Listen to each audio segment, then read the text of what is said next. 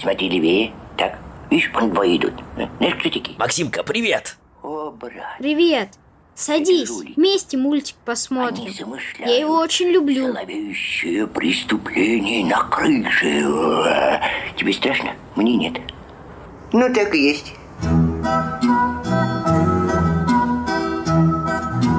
Что же делать? Начинаем воспитательную работу. Сейчас ты увидишь лучшее в мире привидение с мотором. Дикое. Ну, О, я знаю много историй про привидений. Очень страшных. Расскажи. Только чтобы страшно было. Я расскажу тебе продолжение истории про Оливку и Арчи. Когда они столкнулись на старинном кладбище с ужасным привидением. Итак, новогодняя ночь подошла к концу, и в избушку Ивана Ивановича пришло утро. А ну-ка вставайте, мои дорогие. С добрым утром. Солнце вовсю уже светит. Я и солнце. День чудесный. Еще ты дремлешь, друг прелестный. Вставай, красавица. Проснись. Началось с утра пораньше. Сегодня же 1 января. Первый день Нового года. Каникулы. Нельзя поспать, что ли? Еще и завтрак готовить. Мороз и солнце. Дров наруби, печь затопи, блинов испеки. После новогоднего стола обычно столько остается, что три дня доедаем. А тут Юрик все схомячил. Не обижайся, Юрик. Подумаешь, подкрепился. Нужно же солидному повелителю Арктики держать форму. Она, кстати, права. Давай, заканчивай салу нагуливать. Сегодня отправляю тебя марш-бросок совершить. Растрясешь немного жировые запасы. Заодно дальние кордоны осмотришь. Волчьи стаи погоняешь, чтобы они не заскучали. С добрым утром всем. Как же красиво за окном. Доброе утро. А где Гарри? Мы его с дедушкой к Аленке отвезли. Еще засветло. А потом мне Иван Иванович показал город. Какой необыкновенный у вас мир. Такое все большое. Дома высокие, улицы широкие. Еще темно, а людей на улицах уже так много. А эти, э, которые Иван Иванович машинами назвал, так и носятся туда-сюда, туда-сюда. И так шумно. А зачем, дедушка, вы в город ездили? Так, надо было. А ну, рассказывай-ка. Ну хорошо. Ездили мы к тому дому, про который ты вчера рассказывала. Разузнать, что за дом это и кто в нем живет. И, и что? Подожди, не торопи. Все по порядку. Подходим мы с Арчи к дому с кованой калиткой. Тишина. В переулке никого. Справа от калитки медная табличка. На ней Трепичников Н.А. Торговец древностями. И кнопка звонка. Нажал. Ждем. Через некоторое время выходит мужчина. Судя по выправке и манерам, дворецкой. И с претензией заявляет.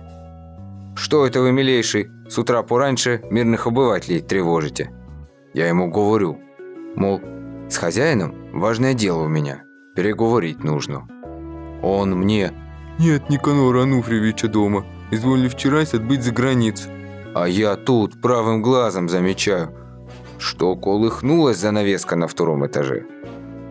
Я руки через решетку просунул и схватил дворецкого за грудки. Говорю. «А ну, открывай и хозяина зови. Не бирюльки играю, дело у меня». Дедушка, только давай без театральщины. Не увлекайся.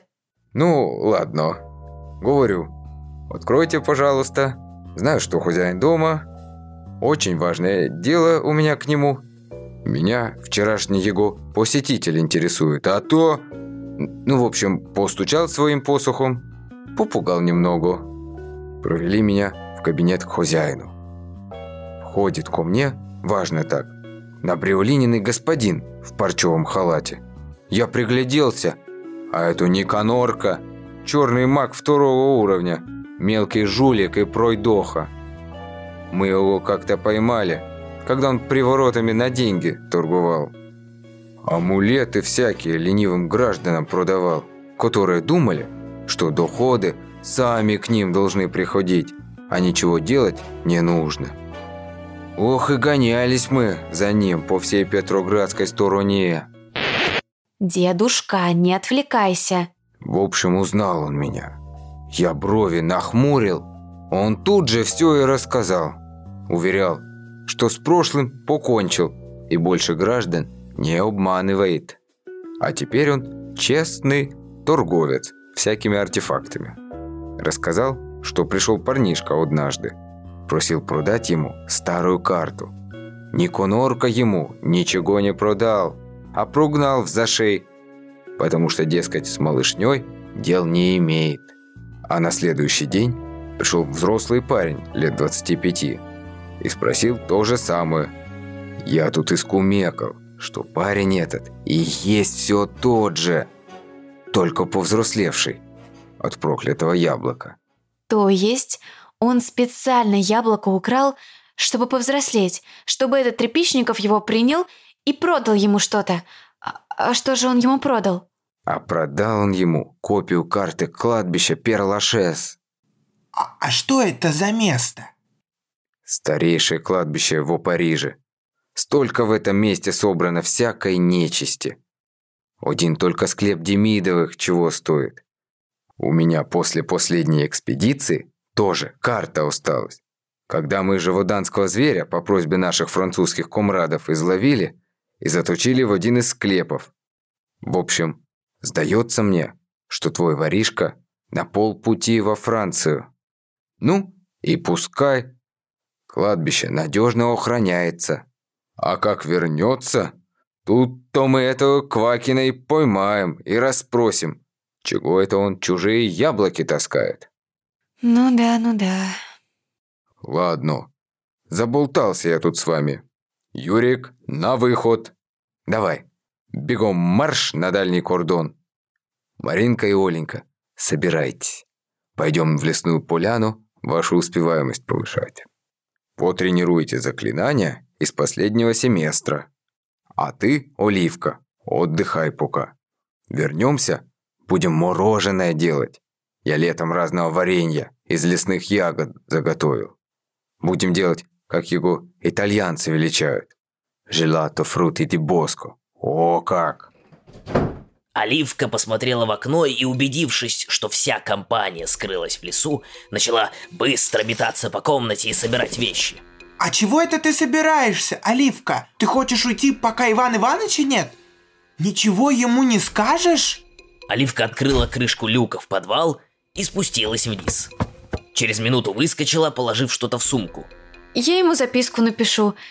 «Дедушка, прости меня, пожалуйста.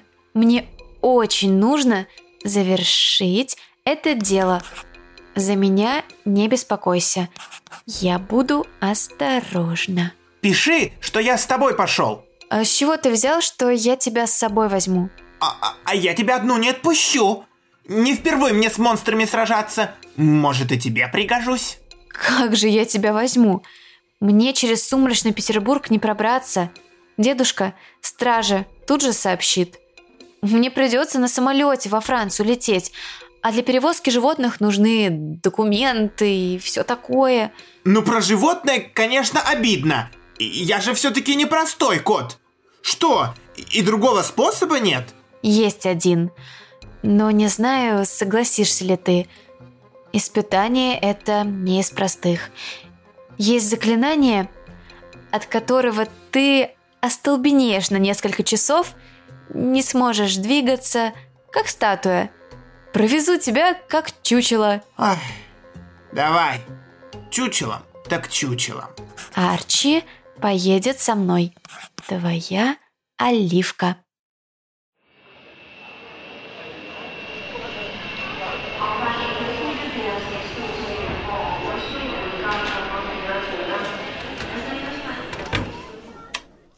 Сейчас я тебя поставлю, и произнесу заклинание.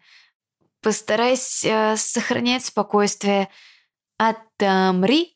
А, что это было? Что это было? Я чуть не помер со страху, как все громыхало и ревело. Я, я, конечно, должен был догадаться, что самолет это что-то летающее, но, но это же ужас. Лучше бы я в чемодане полетел, чтобы ничего этого не видеть. А ты еще у меня у окна посадила? А когда трясти начало, я не пошевелиться, не закричать от страха не могу. Чучелом неподвижным сижу. Это, это просто ужас какой-то. Я же предупреждала. К тому же сам напросился. Знаешь, мне тоже это даром не далось. Во-первых, ты не котик, а здоровый и тяжелый, как у нас говорят, котяра. Носить тебя в аэропорту туда-сюда было так себе удовольствие. К тому же на меня смотрели, как на полоумную, когда я с чучелом разговаривала. Должна же я была тебя как-то успокоить, хотя ты ответить ничего и не мог. Ладно. А представь, если бы ты не чучелом летел, а мог двигаться. Ты бы такое там устроил. Скакал бы по салону в истерике. Да, вряд ли бы я от такого ужаса смог бы спокойно сидеть. Как вы только в этом мире живете с этими громыхающими машинами? Чего-чего, а тишины у нас не хватает. Поэтому люблю к дедушке в лес ездить. Особенно зимой.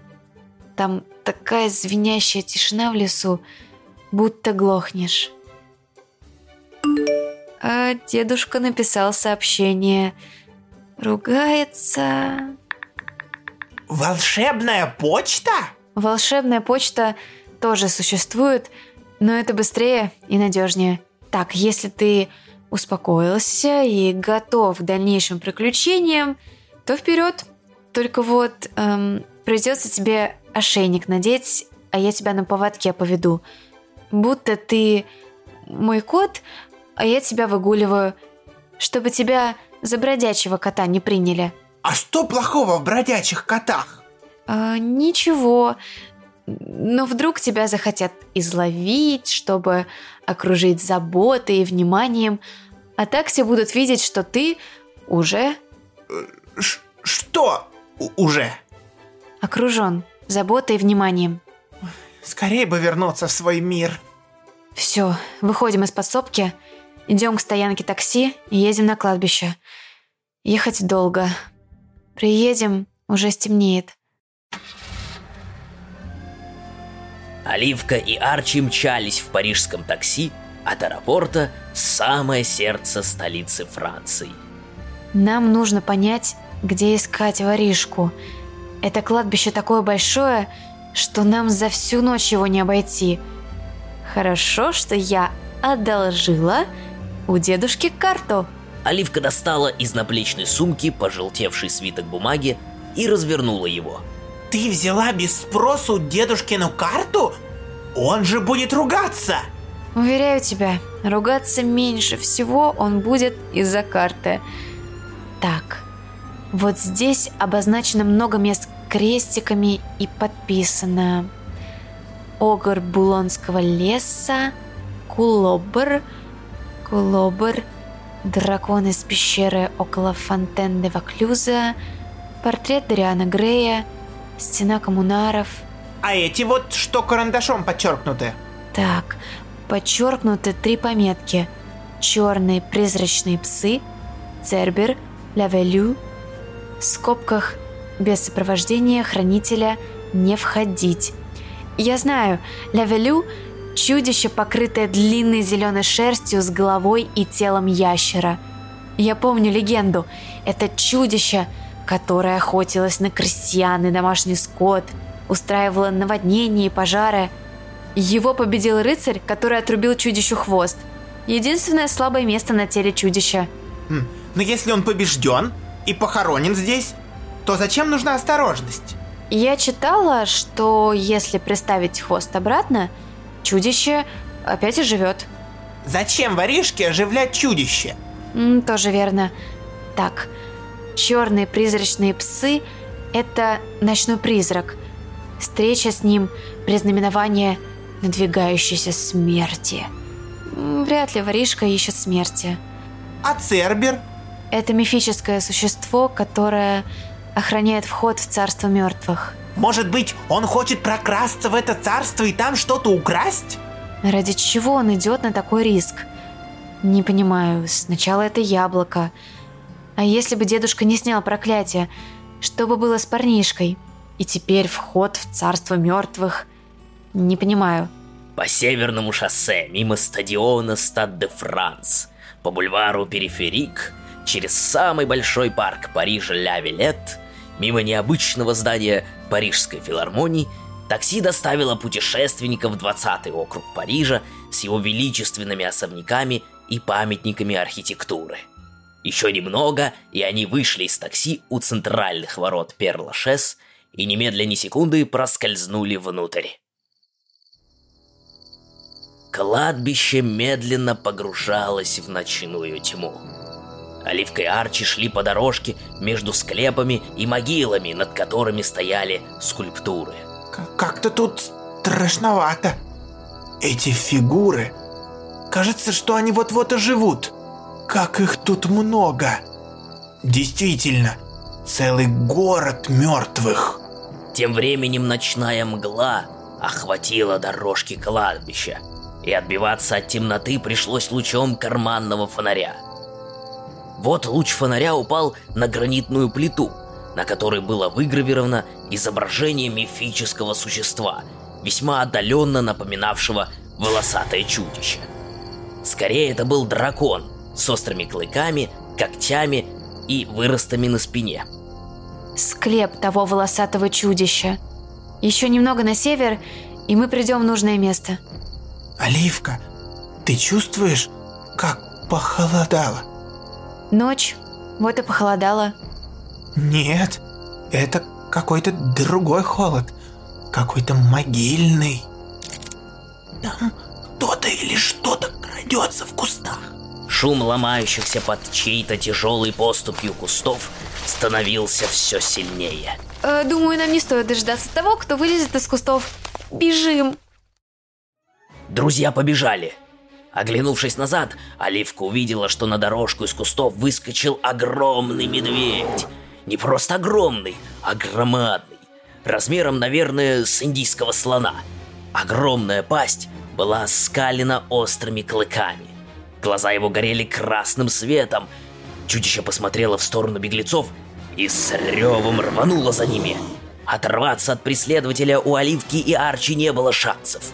Медведь нагонял их. Его глаза светились все ярче и все ближе. Сюда! Оливка подскочила к высокой кованой ограде вокруг группы надгробий, проскользнула через решетку и спряталась за одной из статуй. Арчи за ней. Такой большой медведь не пролезет через решетку и не перепрыгнет. Тут кованая ограда затряслась под мощными ударами. Воздух сотрясал рев медведя. Нужно что-то делать! Он сейчас снесет ограду! Оливка достала из сумки небольшой сверток. Что это? Это все, что у меня с собой. На уроке алхимии сделала. Сода, эпсомская соль, ноготь феникса, крыло светлячка. Осталось только поджечь. Яркий свет заставит привидение исчезнуть. Закрой глаза. Оливка подкинула сверток вверх. Раздался хлопок. Яркий свет озарил кладбище. Чудище заревело еще громче, и вдруг наступила тишина. Je ne joue pas comme ça. Он говорит, я так не играю. D'accord. Quand on me tire avec du sel, ou qu'on essaie de me frapper avec une pelle, mais une grenade de guerre, c'est trop. Говорит, ладно, когда в меня стреляют солью замахиваются лопатой, но световая граната — это чересчур. Такой знакомый голос. Месье Жан, это вы? Oui, euh, да. Est-ce? Это я, Оливка, дочь Харальда, правнучка Ивана Ивановича. Вы бывали у нас в гостях на квартире в Петербурге. Ah, Olivka, très bien, très bien, как я рад. А, а медведь ушел? Оливка, ты не одна? Выходите. Не бойтесь, это я был медведь. Оливка и Арчи выглянули из-за надгробия. Перед ними стоял улыбчивый, красивый молодой человек в опрятном необычном костюме, походившем на сюртук, и в начищенных ботинках. На атласном шейном платке красовалась золотая застежка, с которой на наших друзей смотрел медведь с человеческим лицом. Как я рад, Монами! Как ты тут? Неужели Оливия сделалась расхитительницей гробниц? Что вы, месье Жан? Мы не думали ничего красть. Наоборот, мы приехали сюда, чтобы помешать краже. А вы тут что, пугаете охотников за сокровищами? Oui, да. А, Я тут по ночам работаю э, гардиан, э, сторож. Охраняю покой на кладбище. А, много тут желающих пограбить склепы. После компании коротышка Наполеон в 814 проиграл русский казак в карты, чтобы отработать долг, поклялся три года на кладбище сторожить. Так и привык к этому месту. Днем читаю лекции в университет по э, ликантропии. Это э, превращать животных обратно, а ночью сторожить. Сегодня ночью я шел по кладбищу и вдруг учуял запах старой бумаги. Думаю, ага, тот, кто с древней картой сюда забрался, пойду проверю. И полез через куста, э, кусты. Тут вы, наутек, я за вами. Простите, что напугал. А еще никаких подозрительных запахов не учуяли? Ветер дул с севера. А я сначала учуял запах вашего свитка, потом к нему добавился еще один такой же запах. Вот я и подумал, что у вас две карты. Нужно спешить! Это наверняка наш воришка! Бежим! Они поспешили по тропинке, уходящей в северную часть кладбища. Минув несколько кварталов города мертвых, они достигли большого склепа из белого карарского мрамора. Склеп был выполнен в стиле античного храма. Резные ворота украшал дверной молоток с головой льва. Ворота склепа были открыты. Жан забежал внутрь.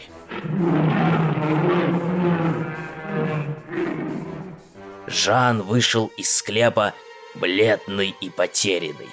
Сразу было видно, что случилось что-то серьезное.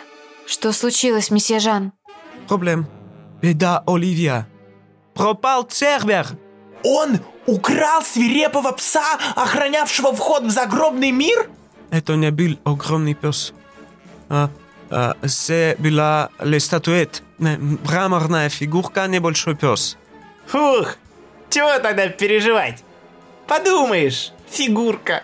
Беда в том, что это не просто фигурка. Я читала, что если знаешь заклинание, можно превратить фигурку в настоящего огромного трехглавого пса. Oui, oui, mon ami. Так и есть. А фигурка такая птиц, э, маленькая, что можно увезти в небольшой сумке в любое место на земле. А, это тупик.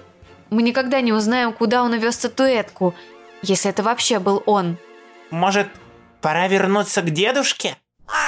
Вдруг с головы статуи, стоявшей за спиной у компании, громко каркнул ворон. Êtes-vous sûr, mon sage ami? Что он спросил? А, у- уверен ли он в том, что говорит? Это мой знакомый ворон. Ворон необычный, он может разговаривать с привидениями. Он уснул на голове статуи, потому что привидение Бальзака утомило его своими речами. Проснулся от скрипа ворот склепа. Ворон наблюдал, как гарсон и мальчик выходил из склепа с фигуркой. Мальчик? Похоже, наш воришка. После этого мальчик достал клочок бумаги и прочитал вслух негромко «Нувель Зеланд». Новая Зеландия. Это что? Островное государство на другой стороне Земли. Туда лететь из Франции пф, не меньше 25 часов. Что? Опять? Внутри этой ревущей птицы? Чучелом? Я... я не вынесу этого! Нет, мы отправимся туда не по воздуху, а под землей. Мы будем на месте раньше воришки. Месье Жан, мы вернем Цербера на место, но вы должны провести нас в подземный Париж. Все, на сегодня все. Ну как, Испугался привидения? Уа! Было интересно. Но еще интереснее, что же было дальше? Как они попадут в Новую Зеландию? Через центр Земли, как в романе Жюль Верна? Как у Жюля Верна ты мне расскажешь. А про то, как наши путешественники попали на другой край Земли, я тебе завтра расскажу. И это будет очень страшная история.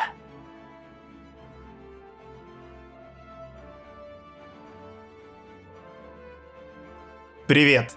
Меня зовут Иван Дятлов. Я певец и актер театра. Привет. Меня зовут Вадим Нарштейн. Я актер. Привет, я Ира Любина, руководительница студии «Поток». Сегодня мы хотим рассказать вам о подопечном фонда «Дом с маяком». У шестилетнего Ярослава редкое генетическое заболевание – нарушение обмена глицина. Это вещество накапливается в головном мозге и нарушает его работу. Из-за болезни мальчик не может ходить, сидеть, разговаривать. К Ярославу регулярно приходят специалисты хосписа, а перед Новым годом вместе с игровым терапевтом мальчик даже сделал маме настоящий подарок – аппликацию из пластилина. Ярослав любит гулять с мамой и младшей сестрой. Коляска, в которой мальчик гуляет, стала ему мала. Новая, подходящая по размеру коляска стоит 330 тысяч 258 рублей. И чтобы она появилась у мальчика, нам осталось собрать совсем немного.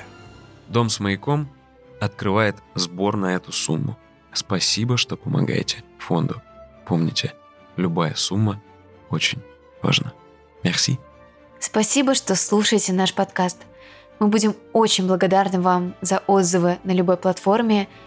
Делитесь выпуском в социальных сетях, рассказывайте друзьям о подкасте и о фонде «Дом с маяком». До новых встреч!